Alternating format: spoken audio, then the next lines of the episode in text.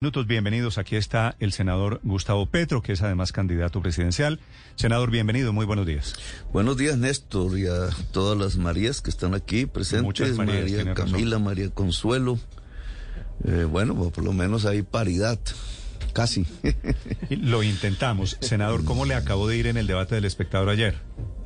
Pues yo estoy esperando lo- lo- la publicación porque porque es del diario El Espectador, ¿no? Que es, que es el que hace el debate con la ONG Temblores.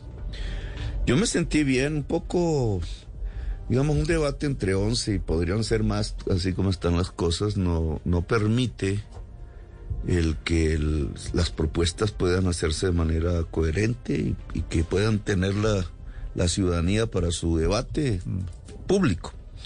Pero bien, Sí. Ahora, pasó en ese debate una cosa que seguramente usted lo sabe mejor que yo, va a pasar de aquí en adelante en todos los debates. Y es que usted es la piñata.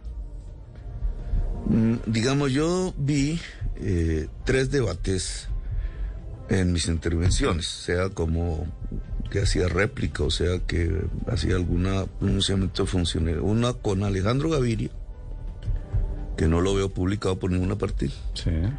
Otro con Lara, que tampoco lo veo publicado por ninguna parte. El de Alejandro Gaviria tiene que ver con la conflictividad del agro, en el agro colombiano, y la inmensa desigualdad de tenencia de la tierra que hay en, el agro.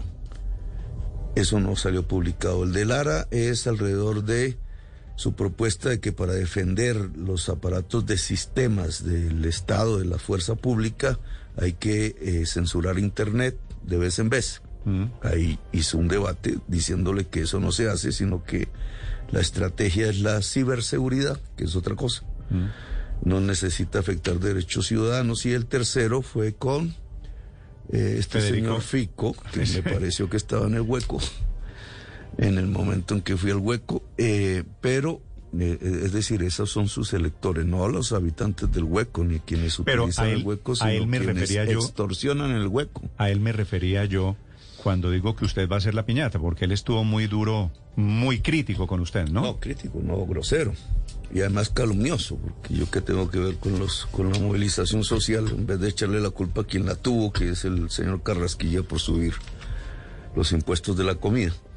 Y en un país que ya la mitad de la población estaba en el hambre, pues hay que ser muy estúpido para subirle los impuestos a la comida en un país al cual la mitad de su población llegó al hambre, solo por trasladarle dineros públicos a las utilidades de los banqueros. Pero usted no le respondió esto Pero- ayer a, a Federico No, Gutiérrez. yo lo entregué porque en, el- en el- en el orden de, en la forma como hicieron el debate, habían unos cosas de agua, unas botellitas de agua, Mm. que tenían la palabra paz, que era una simbología de los organizadores. Sí. Entonces le regalé mi botellita de Ah, agua. Ese fue se el la de... y, esa, y esa fue la sutil manera de responder. Sí, esa fue mi respuesta. Pero, pero déjeme hacerle solo una pregunta para terminar Agua y ese tema de los, de los debates. ¿Qué va a hacer usted? Porque digo, aquí le van a dar, usted va a ser el, el blanco de muchos debates.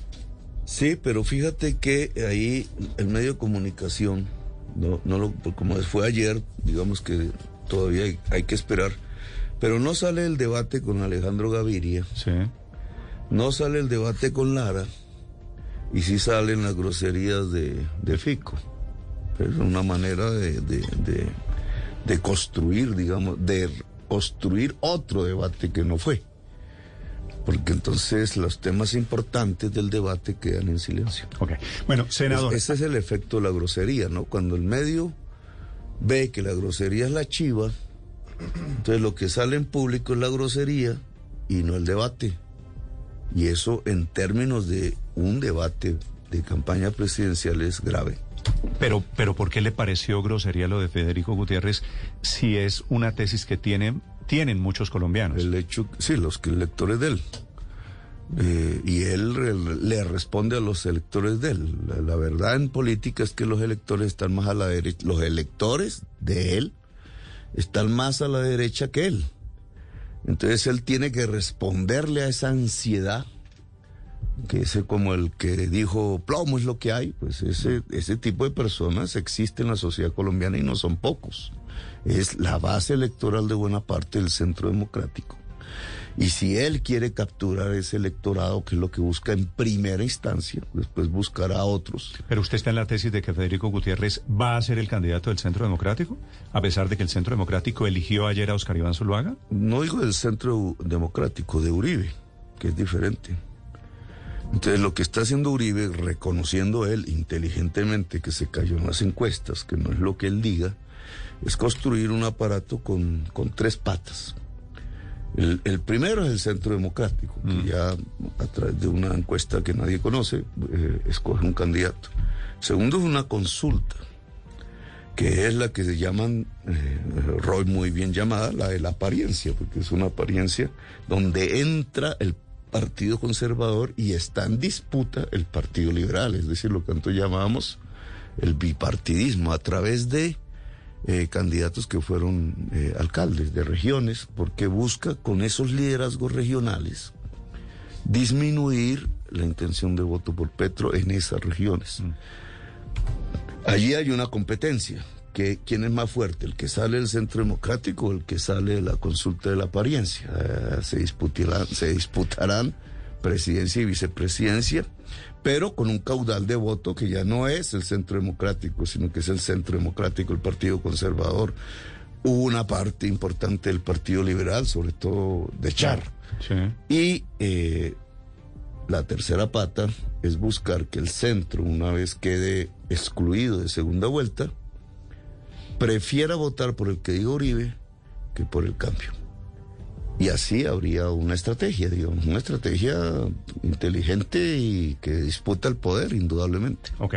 Senador, hablemos un poquito, si le parece, de su propuesta, que esa propuesta, la de el petróleo, la de suspender los contratos del petróleo, que le preguntaron qué haría usted en su primer día de gobierno y usted lanza esta, por, por supuesto usted sabía seguramente esto iba a ser una, una bomba.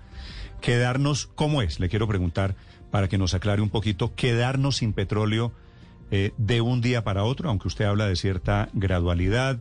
¿Qué es lo que quisiera, lo que quisiera usted? ¿Hasta dónde está dispuesto a llegar? Todos, los países, todos los países del mundo tienen que hacer una transición energética. Eso ya no está en discusión. La ciencia lo determina. ¿Qué es lo que la ciencia ha dicho?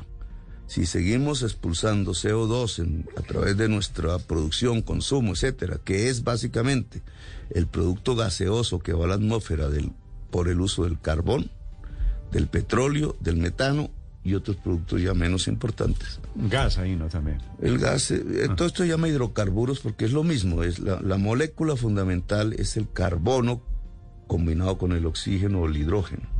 Entonces, eh, esas moléculas que son los hidrocarburos procesadas se van a la atmósfera y esa atmósfera cambiada químicamente por el ser humano, eh, debido a que esas partículas concentran el calor por muchos años, 200, 3000 años, incluso 12000 años hacia adelante, eh, calientan el planeta, cambian los ciclos del agua en forma planetaria, ese es el cambio climático.